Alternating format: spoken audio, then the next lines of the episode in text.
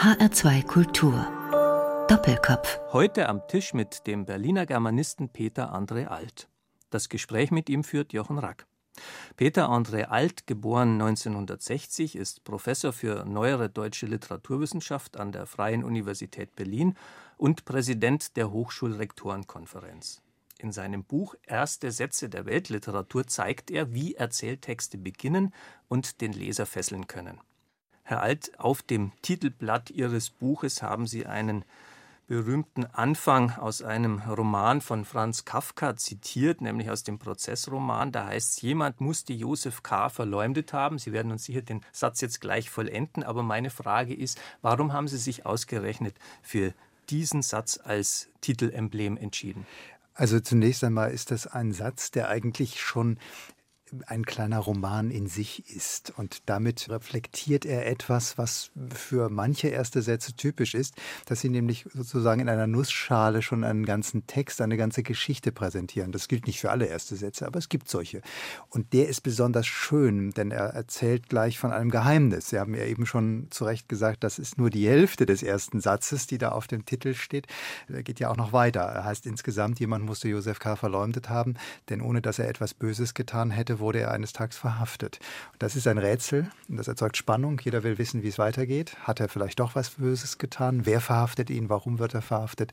Also besser kann man eigentlich gar nicht anfangen. Und ich nehme an, das ist auch einer der berühmtesten ersten Sätze, die vielen Leuten einfallen würden, wenn man sie fragen würde, welche ersten Sätze der Weltliteratur wissen Sie denn überhaupt zu sagen? Denn das Interessante an Ihrem Buch ist ja, dass Sie viele erste Sätze der Literatur aufführen. Ich glaube 249, Sie ja. haben es gezählt.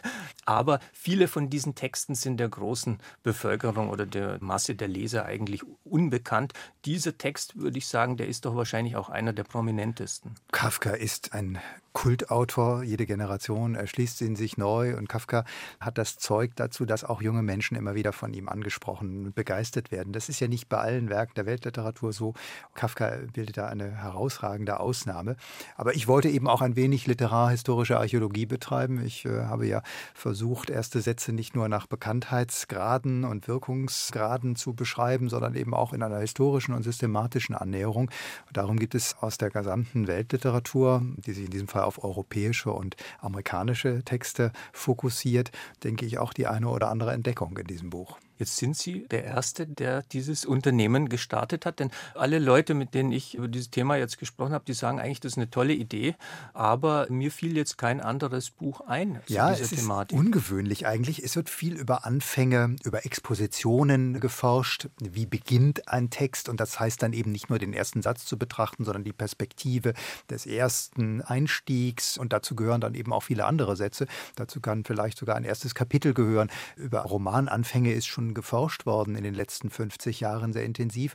Aber ich habe gesagt, ich will nur erste Sätze untersuchen. Und ich will es auch nicht so tun, dass ich dann äh, den zweiten, dritten, vierten Satz dazu nehme, sondern ich will diesen ersten Satz als ein Ereignis, als ein poetisches Ereignis betrachten und äh, unter die Lupe nehmen, was dieses Ereignis bewirkt und in welchen Formen und Erscheinungsmustern solche ersten Sätze äh, vor uns treten. Ich habe es eben schon erwähnt, es gibt 249 Beispielsätze, erste Sätze der Literatur, die Sie in dem Buch behandeln. Wie lange haben Sie eigentlich äh, da recherchiert oder gesammelt? Denn man muss ja dann, wenn man diese ersten Sätze analysiert, wie Sie es getan haben, immer ja auch noch den Blick auf das folgende Werk werfen. Und 250 Bücher so im Kopf zu haben, ist ja wahrscheinlich auch nicht so einfach. Ja, nun bin ich Literaturhistoriker und dieses auch schon über viele Jahrzehnte.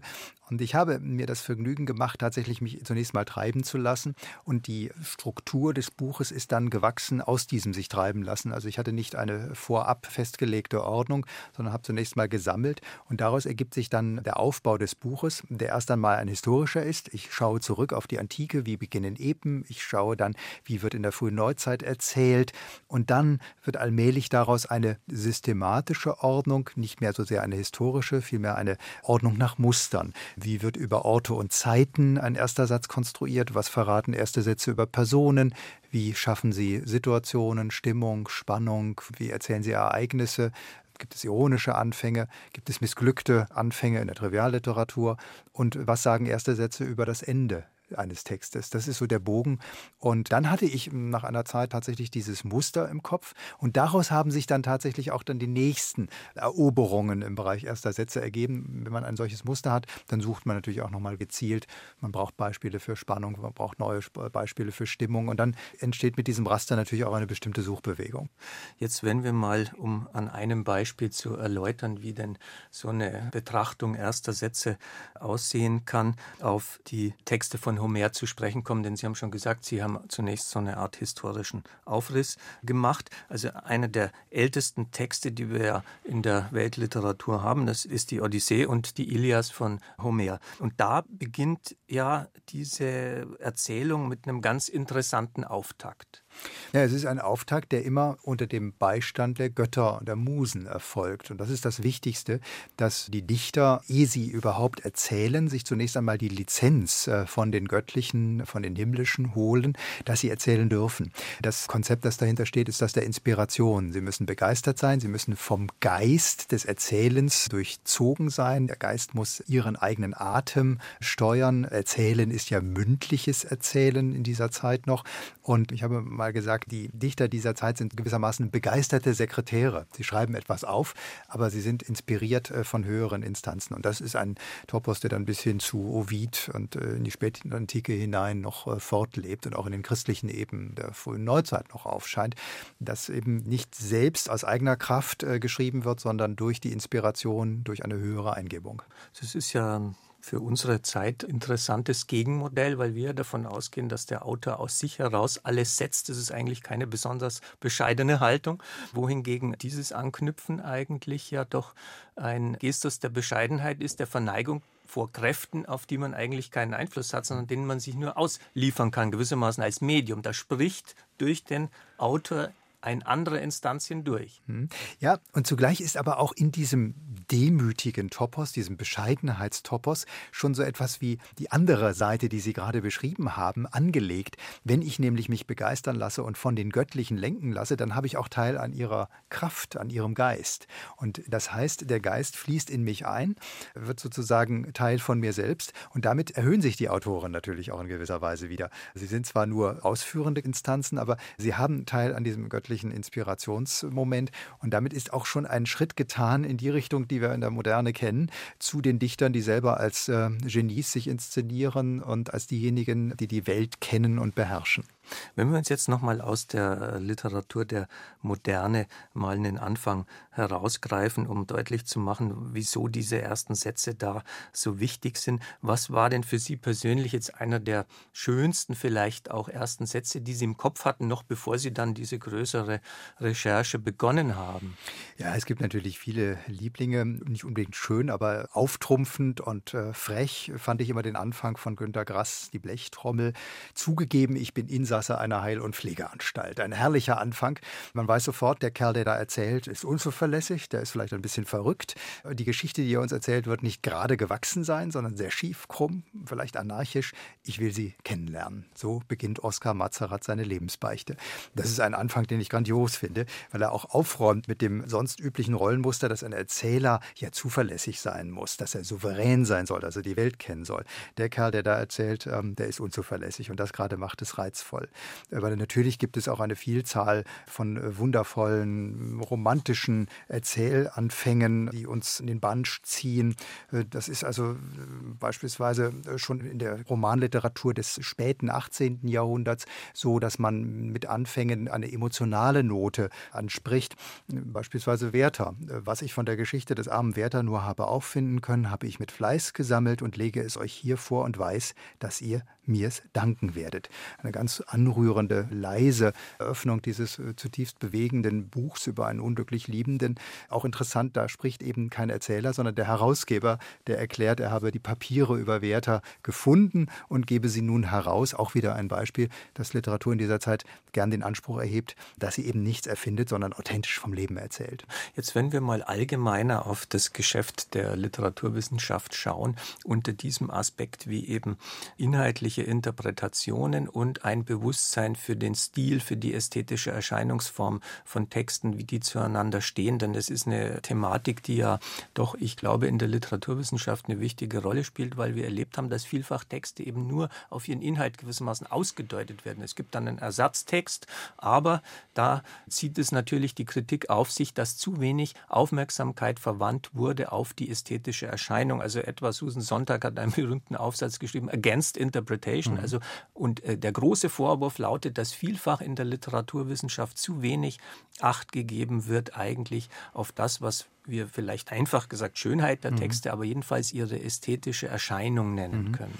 Also zunächst mal ist es ja wichtig, dass die Literaturwissenschaft sich auf ihr Kerngeschäft konzentriert, auf die Texte. Und sie hat viele Methoden, Veränderungen und Entwicklungen hinweg, manchmal eine Tendenz, sich eher über Randbedingungen zu verständigen, der Sozialkultur, der Buchgeschichte, der Mentalitätsgeschichte. Es gibt aber zugleich eine Tendenz, wieder zurück zum Text zu kommen. Und zurück zum Text heißt eben auch zu seiner formalen Verfasstheit. Literatur ist aus Wörtern gemacht und über diese Wörter muss man nachdenken. Und dazu gehören eben tatsächlich die ganz elementaren Grundmuster des Poetischen. Das ist extrem wichtig. Und wenn man mit Autorinnen und Autoren spricht, dann erfährt man ja auch viel über die Bedeutung des Rhythmischen. Also Michael Kumpfmüller, mit dem ich befreundet bin, hat mir mal erzählt, dass er sehr, sehr stark vom Rhythmischen ausgeht, wenn er schreibt, dass er sich eigentlich von einem bestimmten Schreibrhythmus sogar treiben lässt in seine Geschichte hinein. Und das bestätigen viele Autoren. Übrigens, wir haben vorhin von Kafka gesprochen, für den war das ganz elementar. Schreiben ist ein unglaublich körperlicher Akt für ihn gewesen. Und äh, diese Öffnung in die Geschichte hinein, die noch gar nicht fertig gedacht ist, die geschieht über diesen physischen Akt. Und das alles muss wahrscheinlich doch auch Literaturwissenschaft stärker in den Blick nehmen. Diese 249 Sätze, die Sie da ausgewählt haben, das ist ja gewissermaßen eine Frucht einer zufälligen Lektüre, nehme ich auch an, weil es gibt ja, ich weiß nicht wie viele Tausende oder äh, Hunderttausende Erzähltexte sicherlich, die man hätte ranziehen können. Deshalb will ich Sie noch auch fragen, ob Sie denn aus einer Richtung der Literaturwissenschaft, die eigentlich jetzt erst aufgekommen ist mit der ähm, Heraufkunft der Computer und der Möglichkeit, große Datenmengen auszuwerten, das sogenannte Distant Reading, ob Sie damit was anfangen können. Denn dieses Distant Reading ist eigentlich eine Idee, dass man auch Texte wie Big Data behandelt, und so viele Texte liest gewissermaßen, die kein normaler Mensch überhaupt, selbst der fleißigste hm. Literaturwissenschaftler, zu denen Sie sicherlich gehören, nicht mehr lesen kann und dass wir daraus aber möglicherweise Erkenntnisse gewinnen können über die Struktur von Epochen oder über die Funktionsweise von Texten etc. Also wäre dieses Projekt mit den ersten Sätzen vielleicht nicht besonders gut geeignet gewesen, in so eine riesige Datenmenge ausgebreitet zu werden? Also man kann das, was die sogenannten Digital Humanities leisten, hier gerade bei dem Thema sicherlich gut erproben. Das wäre dann ein anderer Ansatz. Also man könnte beispielsweise über eine rein quantitative Untersuchung feststellen, gibt es eine Tendenz ähm, dazu, dass erste Sätze im Laufe der Literaturgeschichte immer kürzer werden, so wie wir das von den Titeln wissen. Das Beispiel mit den Titeln zeigt aber auch sehr schön, dass die reine Fundaufnahme, wenn man so will, noch nicht reicht. Also wenn Sie mit einem äh, Computer beispielsweise scannen die Titel der Weltliteratur, dann stellen Sie genau das fest. Die werden vom 17. Jahrhundert hin zum 19. kürzer. Aber kein Mensch, der das nur macht äh, und erhebt, findet äh, die Lösung für diese Beobachtung und er kann das noch nicht erklären. Also wir brauchen eben auch schon unseren Verstand dabei. Ich glaube, dass es interessant wäre, die ersten Sätze mal tatsächlich im Rahmen der Untersuchungsmöglichkeiten Möglichkeiten der Digitalisierung rein quantitativ unter die Lupe zu nehmen. Dann könnte man zum Beispiel etwas über bestimmte Syntaxformen erfahren. Dann könnte man erfahren, eben neben Länge und Kürze auch etwas über die, sagen wir mal, Reizsignale, die ähm, Attribute, die in ersten Sätzen stecken. Das wäre eine Untersuchung, die ich interessant fände. Ich habe mich für den Essay entschieden, weil es mir eben auch um die Frage ging, was steckt hinter den Mustern und was sind das für historische oder systematische Erklärungen, die man finden kann für diese Muster. Und da hilft dann der Computer nicht mehr. Herr Alt, Sie haben eine Musik mitgebracht, die wir jetzt hören wollen. Es ist ein Song von Neil Young, Harvest Moon, gesungen aber von Jane Birkin. Warum haben Sie sich für dieses Stück entschieden? Also ich mag das Original sehr gerne. Neil Young ist ein wunderbarer Musiker, der im Übrigen auch sehr schöne Lyrics schreibt. Jane Birkin hat nun eine ganz andere Stimme. Man kennt sie ja auch als Sängerin und die Konfrontation zwischen diesem Text und dieser Stimme fand ich sehr, sehr attraktiv. Es ist also ein nachgesongener Song, eine Coverversion. Diese Mischung fand ich sehr, sehr schön. Dann hören wir jetzt von Neil Young den Song Harvest Moon, interpretiert von Jane Birkin.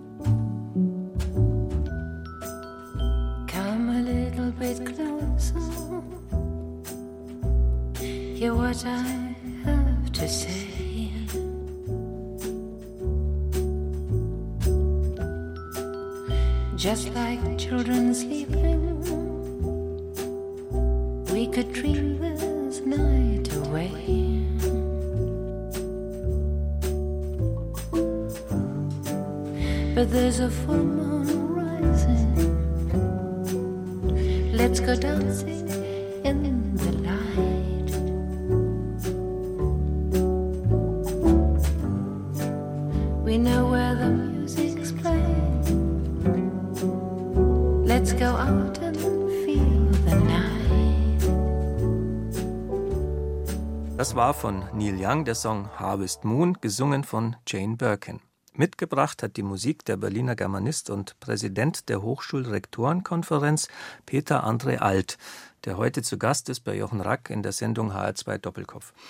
Herr Alt, Sie sind 1960 geboren in Berlin, also in der Zeit kurz vor dem Mauerbau. Sie haben auch lange in Berlin gelebt und dort auch Ihr Studium gemacht. Sie sind jetzt nach einigen Stationen in anderen Städten, wo Sie Professuren hatten, auch wieder in die Stadt zurückgekehrt. Ich will aber die Verbindung zu diesem Thema nochmal bringen über die ersten Sätze. Also wenn Sie sich erinnern, als junger Mann oder als Teenager oder überhaupt, äh, als Sie zum ersten Mal irgendwie diese Leidenschaft für die Literatur entdeckt haben, was waren denn da so erste Sätze, die sich bei Ihnen vielleicht eingebrannt haben oder erste Texte, die wichtig wurden? Also ich beginne mal mit einem Grundgefühl. Ich habe sehr früh Karl May gelesen, zu einer Zeit, als das vielleicht äh, vom Alter her noch nicht so ganz angemessen war, nämlich mit acht Jahren, äh, sieben, acht Jahren. Da war, das war wirklich sehr früh. Ich weiß noch, dass ich ganz stolz war, dass ich ein Buch schaffte, das so lang war, das war Winnetou 1, und in dem keine Bilder waren. Und aus dieser Erfahrung habe ich etwas in Erinnerung, was dann viele Jahre bis hinein in die Pubertät mich prägte, dass ich nämlich, wenn ich ein Buch begann, weil ich ja wusste, dass ich vielleicht für das Buch noch ein bisschen zu jung jung war, immer die Angst hatte, ich würde es nicht verstehen. Und das führte zu einem enormen Respekt vor dem Buch und zu einer fast schon körperlichen Erfahrung ähm, der Befriedigung zu erkennen, dass man das Buch natürlich verstand oder ja, glaubte es verstanden zu haben. Also dieses Verstehen von Texten, die eigentlich für Erwachsene waren und die ich las, obwohl ich äh, noch Kind oder fast Kind war, das ist eine Erinnerung, die ich sehr genau greifbar habe. Ja, erste Sätze, also da komme ich wieder zu Kafka. Ich weiß noch, dass ich ein Erzählband in der Bibliothek meines Vaters fand, Kafka Erzählungen. Erste Erzählung war das Urteil und der Anfang dieser Geschichte beschreibt, wie der Held Georg Bendemann an einem schönen Sonntag ähm, einen Brief beendet und äh, es ist ein wunderbares Wetter draußen und eine ganz eigene Stimmung liegt über dieser Szene, dass dieser Text dann furchtbar endet mit dem Selbstmord des Sohnes, den der Vater zum Tod des Ertrinkens verurteilt, ahnt man nicht, wenn man diesen Anfang liest. An diesen Anfang erinnere ich mich noch und ich weiß auch noch, dass ich auch da wieder dachte, ich war vielleicht zwölf oder dreizehn, als ich das Buch in die Hand bekam, hm, werde ich das so verstehen oder ist das zu schwer für mich. Also immer wieder dieses Anfangen bei Literatur und sehen, was kommt da auf mich zu, dieser Respekt, diese bisschen ängstliche Haltung, die aber auch Neugierde begründete, das bestimmte das Verhältnis zum Lesen und das ist ja vielleicht gar nicht das Schlechteste. Und daraus haben Sie ja dann den Beruf gemacht, weil diese Sehnsucht nach dem richtigen Verstehen, das ist ja doch etwas, was, glaube ich, jeden Literaturwissenschaftler antreibt. Ja, das sollte jedenfalls so sein. Ich finde es immer wieder befremdlich zu erleben, dass es manchmal auch anders ist und dass es Literaturwissenschaftler gibt, die von Theorien ausgehen und dann überlegen, welche Texte sie heranziehen, um die Theorien zu bestätigen. Das finde ich mal ein etwas unglückliches Verhältnis zur Literatur, weil die Literatur auf diese Weise in die Rolle der Beweissicherung eintritt. Und das finde ich etwas äh, schade und wertet Literatur doch ab. Da gebe ich Ihnen völlig recht. Aber ist es eine Tendenz, der wir vielleicht insgesamt unterliegen, dass Literatur in ihrer Eigenwertigkeit äh, nicht mehr den gleichen Stellenwert genießt, wie das vielleicht früher mal der Fall war? Literatur war ja in der Zeit, äh, in der ähm, das Buch das Primärmedium war, die einzige Möglichkeit in andere Welten als die, die man äh, selber hineingeraten war, durch Erfahrung vorzustoßen. Also Literatur entführte in andere Kontinente, andere Charaktere, andere Geschichten als die eigenen. Und äh, das war ein besonderes Privileg. Heute hat die Literatur dieses Privileg nicht. Es gibt den Film, es gibt natürlich auch äh, Computerspiele, es gibt eine Vielzahl von Simulationswelten, die uns Alternativen zu unserer eigenen empirischen Erfahrung bieten. Und da ist die Literatur nicht mehr das vorzügliche Medium und da gegen diese Konkurrenz muss sie sich seit vielen Jahrzehnten mittlerweile behaupten. Und das wird immer schwieriger, glaube ich. Aber ich denke, sie hat ihre Zukunft, weil sie eben auch die Bilder, äh, die sie assoziativ uns vermittelt, nicht direkt liefert, sondern die müssen wir in unserem Kopf aufbauen. Und das ist schon etwas anderes als beim Film. Und ich glaube, das ist sehr reizvoll und wird reizvoll bleiben. Sie haben die Bibliothek Ihres Vaters erwähnt. War denn diese Leselust, diese Bildungsleidenschaft im Elternhaus präsent? Denn es ist ja äh, nicht unbedingt selbstverständlich, dass man zum Regal geht und da findet sich tatsächlich auch eine Erzählung von Kafka. Also bei mir zu Hause war das etwa nicht der Fall. Da standen dann äh, sicherlich einfachere Bücher, äh, irgendwelche ja. Kassenschlager, reißerische amerikanische Autoren oder, oder solche Dinge rum. Also diese Erfahrung, die konnte ich eigentlich erst später machen, ja. als ich Bücher außerhalb meines eigenen Elternhauses ja. in Augenschein nehmen konnte. Also mein Vater hatte einen sehr nüchternen Beruf. Er war Steuerberater. Er hatte aber eine Beziehung zur Literatur, hatte als junger Mann sehr viel gelesen, vor allen Dingen dann nach der Nazizeit und dem Krieg. Er gehörte zu der Generation, er ist 1924 geboren, die dann eben auch ihre verlorene Bildungsgeschichte wieder nachzuholen suchten, als sie schon in den 20ern waren. Das tat er. Er las amerikanische Kurzgeschichten, er las Böll, er las Frisch, auch Kafka natürlich. Es war keine große Bibliothek, die war überschaubar. Da war man dann relativ schnell durch. Aber sie bot das Richtige. Thornton Wilder, die, äh, Hemingway, die großen Amerikaner, Faulkner und sogar den vielleicht interessantesten Autor dieser Zeit, hm, Henry Miller, der ja eigentlich für Jugendliche nichts war. Das stand auch auf dem Klappentext, dass man dieses Buch einem 14-Jährigen nicht in die Hand geben dürfte, weshalb es sofort bei mir landete. Das hat mein Vater nicht gemerkt. Also die literarische Pornografie die war dann eben auch etwas, was dazugehörte. Das war schon interessant. Also Literatur muss man vielleicht so ein bisschen auch unter Verschluss halten, damit sie wieder ihren Reiz entwickelt. Ich will nochmal auf Kafka zurückkommen, aus dem Grund einerseits, weil Sie sich viel damit beschäftigt haben und auch, wie Sie jetzt sagen, ja schon einer Ihrer frühesten Leseerfahrungen auf Kafka zurückgeht, aber auch deshalb, weil wir beide uns zufällig äh, im Jahr ungefähr 1991, als ich noch Student war und Sie Dozent waren, doch schon an der Freien Universität im Rahmen eines Kafka-Seminars kennengelernt haben und dann uns jetzt 30 Jahre nicht gesehen haben. Also ja. umso schöner ist es, dass wir uns da jetzt heute begegnen.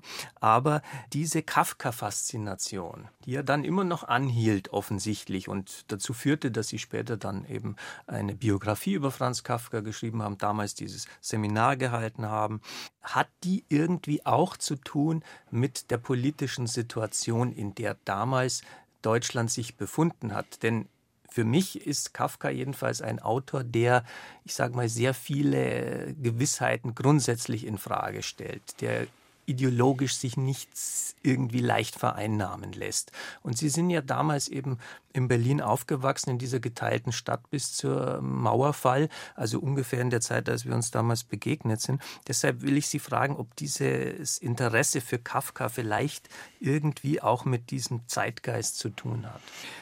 Ja, das könnte sein. Ich habe Kafka eigentlich äh, auch in den ersten Jahren nie so in dem Sinne einer politischen Konnotation gelesen. Die wäre ja dann auch nur indirekt, äh, sondern mich faszinierten die Spielräume, die die Texte eröffneten und die Fantasien, die sie auslösten im Kopf. Natürlich hat es auch verschiedene Kafka-Moden gegeben. Kafka ist ja beansprucht worden, tatsächlich auch für alle möglichen Gesellschaftsmodelle oder gesellschaftskritische Perspektiven. Akademisch gesehen war die Sache ziemlich einfach. Als ich studierte an der Freien Universität, gehörte zu den großen Enttäuschungen meines an Enttäuschungen nicht ganz armen studentischen Lebens, dass Kafka nicht angeboten wurde. Eine andere Enttäuschung war, dass die Seminare so voll waren. Kafka wurde deswegen nicht angeboten, weil damals in Berlin eigentlich die Regel galt, über Kafka redet nur Wilhelm Emmerich, der war emeritiert, der hatte das große Kafka-Buch der spät 50er und 60er Jahre geschrieben und eine riesige Zahl seiner Schüler saß auf den Professuren in dieser damaligen Germanistik der Freien Universität, die riesengroß war. Es waren an die 50 Professuren. Und es war merkwürdig, keiner traute sich an Kafka heran, weil der große Meister Emrich das eben machte und niemand sonst. Und ich war da so ein bisschen naiv, ich war jung, ich hatte meine erste Assistentenstelle und bot einfach ein Kafka-Seminar an, weil ich Kafka faszinierend fand. Es war dann strafverschärfend natürlich die Wirkung, dass es fast 300 Mitglieder in diesem Kafka-Seminar gab. Das war bevor wir uns kennenlernten, eins in den spät 80ern. Und das zweite, was ich machte, war das, in dem Sie dann waren. Aber das war, wir erinnern das war uns nicht so voll. Das war nicht mehr weiß. ganz so voll dann. Ja. ja, das ging dann ganz gut. Aber man hätte ja zu der Zeit, also insbesondere, ich sage mal jetzt abgekürzt, im linken Berlin, was damals jedenfalls noch existiert hat, äh, ich glaube immer noch weiter existiert, aber damals sicherlich stärker äh, vertreten war, auch Autoren lesen können wie Bertolt Brecht, mhm. wie Peter Weiß, also die ganzen Säulenheiligen der marxistischen mhm. Literatur eigentlich. Und deshalb dachte ich, vielleicht ist Kafka ja. schon so eine gewisse auch Gegenbewegung ja. gegen diese Form der Literatur, die ja sehr stark damals noch den öffentlichen Diskurs, also auch die Stimmung innerhalb der literarischen Öffentlichkeit bestimmt hat.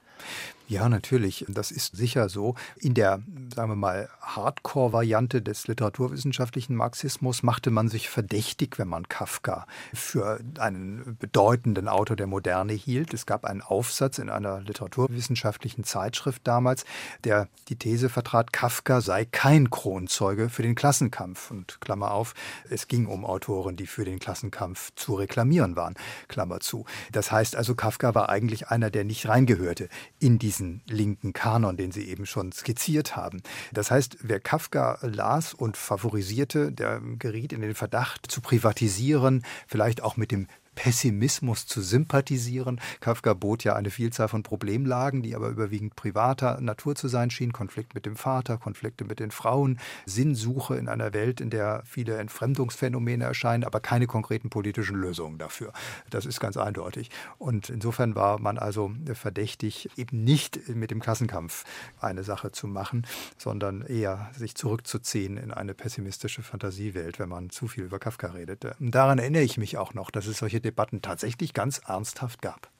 Wir müssen noch über einen bekannten, berühmten deutschen Autor reden, Friedrich Schiller, denn Sie haben ihm eine große Biografie gewidmet. Sie sind auch Präsident der Schiller-Gesellschaft, insofern also ein Schiller-Experte. Zunächst mal erscheint mir jetzt aber der Widerspruch zu Kafka eigentlich ziemlich groß, der sich auf hm. das Kleine, auf das äh, Marginale irgendwie zurückgezogen hat, mit dem man eigentlich keinen großen Staat machen konnte, mit dem man keine Europahymne hätte irgendwie instrumentieren können. Also wie kamen Sie zu, zu Schiller und ist es eigentlich nicht ein, ein großes Abweichen oder was ist da bei Ihnen passiert? Schiller ist ein ganz anderer Kosmos. Und als Literaturhistoriker habe ich meinen Schwerpunkt eigentlich bei der Literatur des 17. und 18. Jahrhunderts. Und da gibt es zwei Zugänge. Der eine ist der, wenn man so will, professionelle über die Literaturgeschichte, äh, wo mich dann Schiller als Ereignis am Ende des 18. Jahrhunderts fasziniert, äh, weil er in sich unglaublich viele Tendenzen zusammenzieht und in einer unerhörten Originalität dann aber auch neu definiert, schließt ja an die Aufklärung an, er ist aber auch ein eminenter Psychologe, er ist ein Erfahrungsseelenkundler in der Literatur und er ist vor allen Dingen ein faszinierender Theaterautor. Und das war der zweite Zugang, dass ich Schiller als Dramatiker begeisternd fand und finde. Er findet unglaubliche Lösungen für dramatische Konfigurationen, liefert Tableaus. Er ist ein Meister der Exposition. Er ist vielleicht noch mehr ein Meister der dramatischen Abgänge und der letzten Worte. Er ist ein Meister der Konstruktion von Intrigen. Ähm, es ist vielfach schon darauf hingewiesen worden, dass der Mann heute wahrscheinlich für Hollywood schreiben würde. Äh, und jeder gute Drehbuchautor sollte mindestens ein Schiller-Drama lesen, am besten die Maria Stuart, weil er da sehr, sehr viel noch lernen kann für sein Handwerk. Und diese beiden Zugänge, die haben haben dann die Gesamtheit ergeben eines Zugangs zu Schiller, der mich selbst immer wieder überrascht hat, weil ich Dinge entdeckt habe, die ich so nicht erwartet hätte. Vor allen Dingen einen sehr modernen Psychologen, der sehr tief Einblick hat in ähm, die unbewussten Prozesse in der Seele des Menschen. Das würde man um 1800 gar nicht so erwarten. Aber 100 Jahre vor Freud ist der Mann eigentlich ein dramatischer Psychoanalytiker ähm, avant la lettre. Wir hören das zweite Musikstück, das Sie mitgebracht haben, Herr Alt, von der Gruppe The Lounge Lizards, den Song Toi Jamais. Warum mit diesem Stück? Also äh, zum einen, weil es ähm, südamerikanische Rhythmen verheiratet mit einem wunderbaren französischen Text und weil es einfach auch ein sehr verführerisches Lied ist, ein wunderbares Liebeslied. Und ich finde, mit französischen Texten kann man nicht alles machen. Ich finde, Rock funktioniert auf Französisch nicht gut, aber Chanson ist einfach wunderbar und das kann man hier exemplarisch hören und erfahren. Dann hören wir jetzt von The Lounge Lizards den Song Toi Jamais.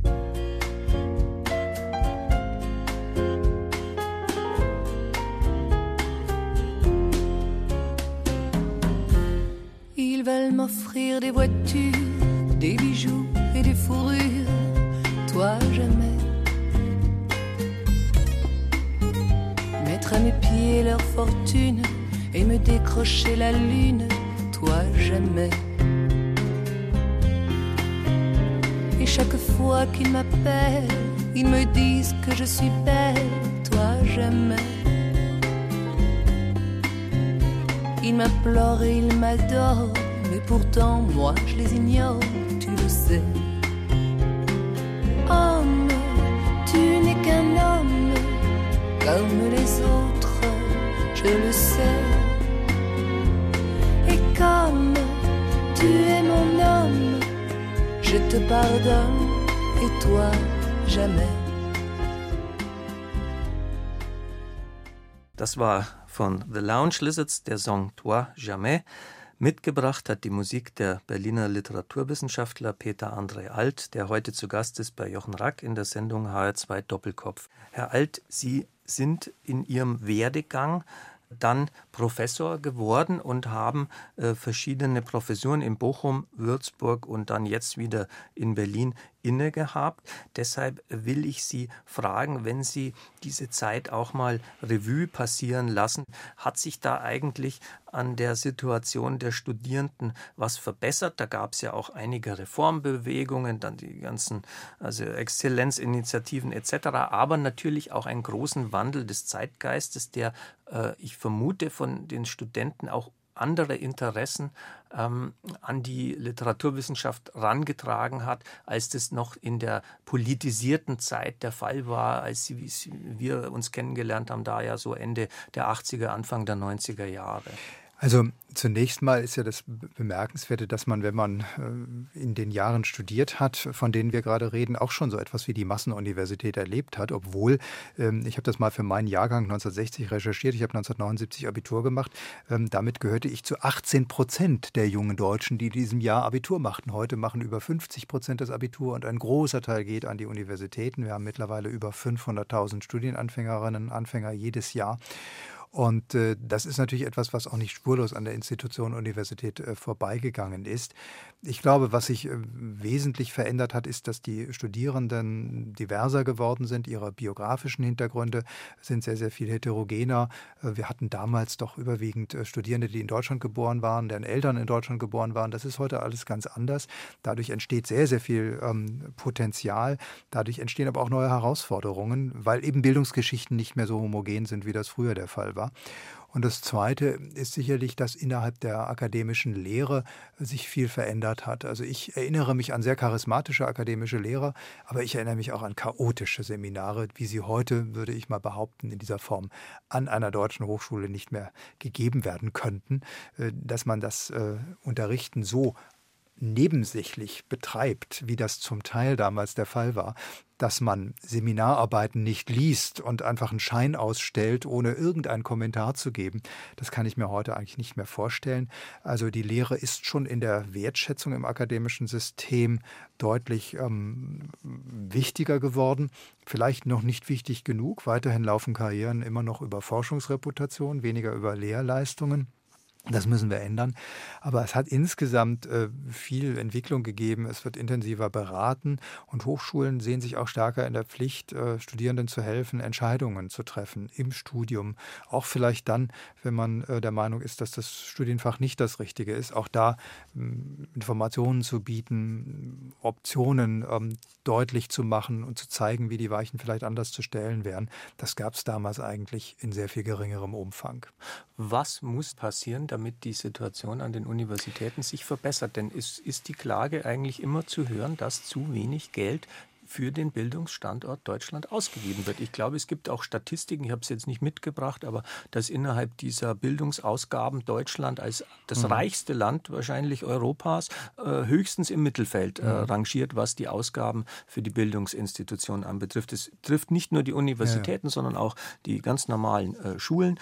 Ich finde das eigentlich äh, skandalös, zumal in einer Zeit, wo die Zinsen bei Null liegen und der Staat eigentlich in der Lage ist, Geld anzuhäufen, das nicht ausgegeben wird im Etat und statt es zu investieren, also nicht nur in die berühmte Infrastruktur, wo in Deutschland immer nur alle an Autos und an Straßen senken, sondern eben auch in die Bildungsinstitutionen. Ja, also innerhalb der OECD-Staaten war Deutschland früher im unteren Drittel, hat sich jetzt ins Mittelfeld vorgearbeitet mit über drei Prozent äh, Bildungsausgaben als Anteil am Bruttoinlandsprodukt. Das ist äh, schon ganz gut, aber es ist nicht ausreichend, da stimme ich Ihnen zu. Ähm, es ist in den letzten zehn Jahren viel in das Wissenschaftssystem investiert worden, äh, mehr als in den Jahren davor, aber es ist eben sehr stark über Wettbewerbe finanziert worden. Wettbewerbe, die dann sogenannte Drittmittel für die Hochschulen bereitstellen, projektgebundene Mittel, die für bestimmte Forschungsaufgaben verwendet werden, mit dem Nachteil, dass die Stellen, die aus diesen Mitteln etabliert werden, immer nur befristet sind und auslaufen, wenn das Projekt beendet ist. Das alles hat für die Wissenschaft äh, einen förderlichen Effekt gehabt, weil man tatsächlich zusätzliche Spielräume gewinnen konnte. Aber es hat auch einen negativen Effekt gehabt, insofern als eben in diesem Wettbewerb auch eine ständige Überhitzung des Systems stattfindet, wie das die neue Präsidentin der Deutschen Forschungsgemeinschaft, Katja Becker, neulich zu Recht einmal gesagt hat. Und äh, wir haben Was meint sie damit genau? Die Überhitzung besteht darin, dass man eben, um seine eigene Stelle zu erhalten, Drittmittel einwerben muss. Das heißt also, man muss, ehe man überhaupt ans wissenschaftliche Arbeiten kommt, als junger Wissenschaftler oder Wissenschaftlerin äh, sehen, wie man seine Projekte finanziert bekommt. Und dieser Wettbewerb ist zunehmend schärfer geworden. Dieser Wettbewerb ist ein Wettbewerb um Projektmittel, es ist ein Wettbewerb um Reputation, um Publikationszahlen.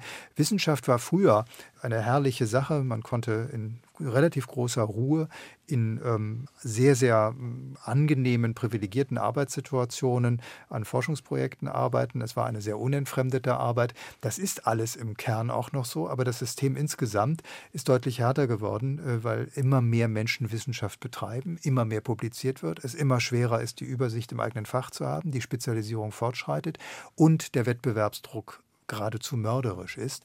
Und ich glaube nicht, dass dieser Wettbewerbsdruck ähm, der Kreativität förderlich sein kann. Deswegen müssen wir versuchen, diesen Druck herauszunehmen aus dem System. Würden Sie dann einer Kritik zustimmen, die der österreichische Philosoph Konrad Paul Liesmann wiederholt geäußert hat in den letzten Jahren, wenn er davon spricht, dass sich eigentlich ein System der Unbildung breit gemacht hat, dass er vor allem darauf zurückführt, dass die Universitäten ähnlich behandelt werden wie Unternehmen in der freien mhm. Wirtschaft, dass also die Marktorientierung, die Nützlichkeitsorientierung, die Verwertbarkeitsinteressen, die man mit dem Universitätssystem verbindet, dass die sich eigentlich hergemacht haben über die alte Idee der Humboldt-Universität, wo es eben Bildung als Selbstzweck gab, Bildung auch als Selbstbildung für diejenigen, die an diese Institution gekommen sind, aber nicht nur um Output von verwertbarem hm. Wissen für die Wirtschaft zu generieren. Hm. Also meine Antwort ist eine auf zwei Ebenen angesiedelte. Zum einen äh, würde ich sagen, wir müssen nochmal historisch betrachten, dass in den letzten 30 Jahren ja die Rolle der Hochschulen sich tatsächlich geändert hat. Und dieses, wenn man so will, neoliberale Konzept, das Liesmann kritisiert, ist deswegen eingeführt worden, weil man gesagt hat, es wird viel von der öffentlichen Hand in die Universitäten gesteckt, aber eigentlich sind sie zu selbstgenügsam. Sie müssen mehr leisten, auch für die Gesellschaft, um zu zeigen, äh, dass sie die Gesellschaft voranbringen. Das war im Kern eigentlich gar keine falsche Anforderung und keineswegs eine Zumutung. Die Universität soll einem Zweck dienen, war der Kern dieser Aussage. Wenn Freiheit einem Zweck dient, aber dann wird sie auch eingeschränkt dadurch. Das ist genau die Ambivalenz. Ich finde es schon richtig, dass öffentlich finanzierte Einrichtungen wie Universitäten zeigen, was sie mit ihrem Geld tun und äh, dass sie auch in ihrer Mission berücksichtigen, dass sie mit dem Wissen, das sie produzieren, etwas tun müssen für die Zukunft der Gesellschaft. Das halte ich für eine angemessene Forderung. Gefährlich wird es dann, wenn man eben die Produktivität der Wissenschaft einschränkt, indem man ihr vorschreibt, was sie zu erforschen hat, indem also Forschung auf ganz bestimmte Mainstream-Tendenzen ausgerichtet wird. Das ist bei Wettbewerben immer die Gefahr. Und das ist auch bei der Globalisierung die Gefahr. Die Globalisierung führt ja zu unglaublichen Nivellierungseffekten, äh, zu den gleichen Buzzwords, zu den gleichen Großthemen. Das ist für Wissenschaft nicht förderlich. Und äh, ich glaube, dass man eine Balance hinbekommen muss. Eine Zweckbindung des Geldes, das ist schon ganz richtig, aber zugleich innerhalb der Universität weiterhin die großen Freiräume schaffen, die auch für die Forschung notwendig sind. Es gibt im Englischen diesen schönen Begriff Blue Sky Research. Das ist das Pendant zu dem, was wir so spröde Grundlagenforschung nennen. Eine Forschung, die eben nicht sich von bestimmten Nutzenaspekten leiten lässt, sondern ins Blaue hinein, im Wortsinne, sich entwickelt und damit kreativ ist, weil sie eben noch am Anfang gar nicht unbedingt weiß, in welche Richtung die Reise geht. Und wir wissen, wenn Menschen neugierig sind, wenn sie von ihrer natürlichen Neugierde getrieben werden, dann werden sie auch wirklich erfinderisch sein können. Und das brauchen wir in der Wissenschaft. Aber sind denn die Politiker da willig, ihnen äh, zuzuhören? Und wie viele Kollegen versammeln sich hinter dieser ähm, also, Forderung, die Sie jetzt aufgestellt haben? Ich weiß nicht, wie es da in dieser Hochschulrektorenkonferenz zugeht. Lassen Sie uns mal ein bisschen das verstehen, was da mhm. eigentlich im Wesentlichen diskutiert wird. Aber haben die den Zugang zu den politischen Entscheidungsträgern, um diese Forderungen tatsächlich durchzusetzen? Also ich beginne nochmal mit dem, wo ich eben aufhörte. Es ist viel auch am Wissenschaftssystem selbst, unabhängig von der Finanzierung, äh, Fehlentwicklungen ähm, zu verhindern. Also diese permanente ähm, Tendenz, immer mehr produzieren zu wollen, auch die Frage, immer mehr äh, an Drittmitteln einwerben zu müssen. Da muss man auch überlegen, ob das System selber nicht sich Grenzen setzt. Die Politik ist nicht beratungsresistent. Äh, wir versuchen eben als Lobbyisten des Wissenschaftssystems, so bezeichne ich mich selber ganz bewusst und offensiv, eben auch darauf äh, hinzuwirken, dass beispielsweise nicht dauernd evaluiert wird, alle zwei Jahre Leistungsmessung erfolgt. Das ist ein Unsinn, sondern dass es auch mal lange Zeiten gibt, in denen die Wissenschaft in Ruhe gelassen wird und man ihr vertraut, dass sie Gutes produziert. Das ist etwas, was wir immer wieder auch der Politik nahebringen und wo ich auch den Eindruck habe, dass man schon Gehör findet. Wir sind in der Hochschulrektorenkonferenz 268 Hochschulen, rund 90 Universitäten, Fachhochschulen, dann künstlerische Hochschulen, nicht wenige, 40.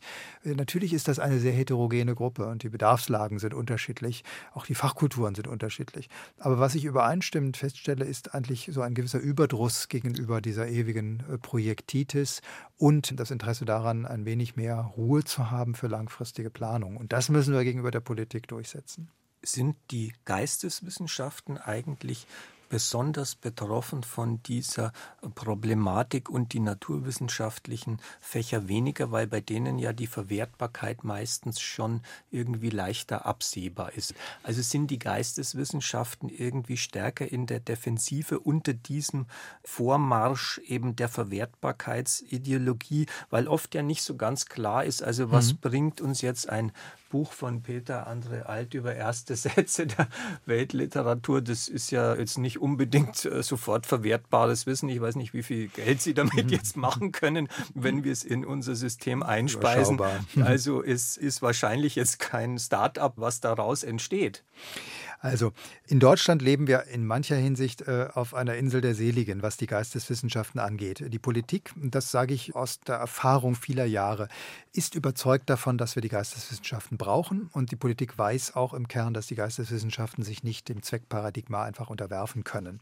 Sie schützt auch die kleinen Fächer, die vielleicht weniger stark nachgefragt sind bei Studierenden, also die Ägyptologie genauso äh, wie äh, die Japanologie. In Europa sieht das schon anders aus. Äh, wenn Sie die großen europäischen Förderprogramme der Europäischen Union betrachten, dann sehen Sie, dass die Geisteswissenschaften im Grunde genommen immer so als eine Art sichernde Reflexionsinstanz eingebaut sind, um zu Entlastungseffekten zu führen. Also die sollen dann ein bisschen Ethik machen, so sage ich mal ganz bewusst euphemistisch, äh, oder sie sollen ein bisschen Wissenschaftsgeschichte machen, oder sie sollen vielleicht die Effekte des Klimawandels im Blick auf die Individuen erklären. Sie sind also sehr stark in dieses Zweckmuster eingebaut. Und äh, ich finde, es gibt im europäischen Kontext zu wenig wenig Förderprogramme, die genuin auf die Geisteswissenschaften zugeschnitten sind. In Deutschland gibt es das. Da gibt es sogenannte Kollegforschergruppen, wo sich jemand wirklich auch mit einem einzelnen Projekt beschäftigen kann. Und es gibt großartige Verbundprojekte, wo Themen von enormer Bedeutung. Also was ist eigentlich Literatur? Was ist Weltliteratur? Äh, was bedeutet Abenteuer in der Literatur? Und vieles mehr äh, behandelt werden können. Aber wie gesagt, äh, in Europa ist das anders und in Amerika wird es besonders schwierig, wo dann eben mit dem Blick auf die Gebühren geschaut wird, wer will denn eigentlich noch German Studies? Wer will Roman Studies in den USA studieren? Gibt es kaum noch. Also macht man die Fächer dicht. Und das ist eben gefährlich. Wenn man diese Fächer einmal geschlossen hat, dann werden sie nie wieder belebt. Wie gesagt, in Deutschland, Gott sei Dank, ein breites Bewusstsein, wir brauchen die Geisteswissenschaften, weltweit dagegen eine bedrohliche Tendenz, sie zu marginalisieren. Vielen Dank, Herr Alt, dass Sie heute dieses Gespräch bei HR2 Doppelkopf mit äh, mir geführt haben. Das war die Sendung HR2 Doppelkopf mit dem Berliner Literaturwissenschaftler und Präsident der Hochschulrektorenkonferenz Peter André Alt. Am Mikrofon verabschiedet sich Jochen Rack und bittet Herrn Alt aber noch die letzte Musik anzusagen, die er mitgebracht hat.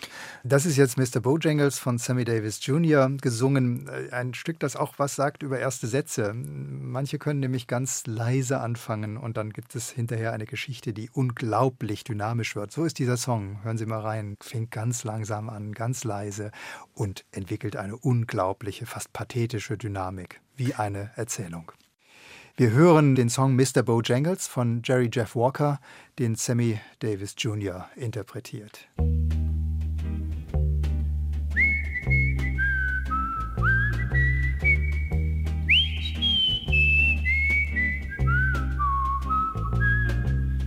I knew a man, Bojangles, and he danced for you.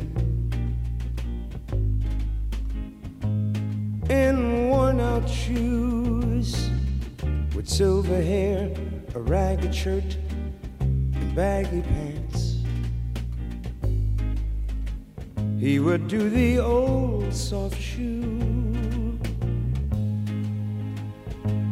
He could jump so jump so high,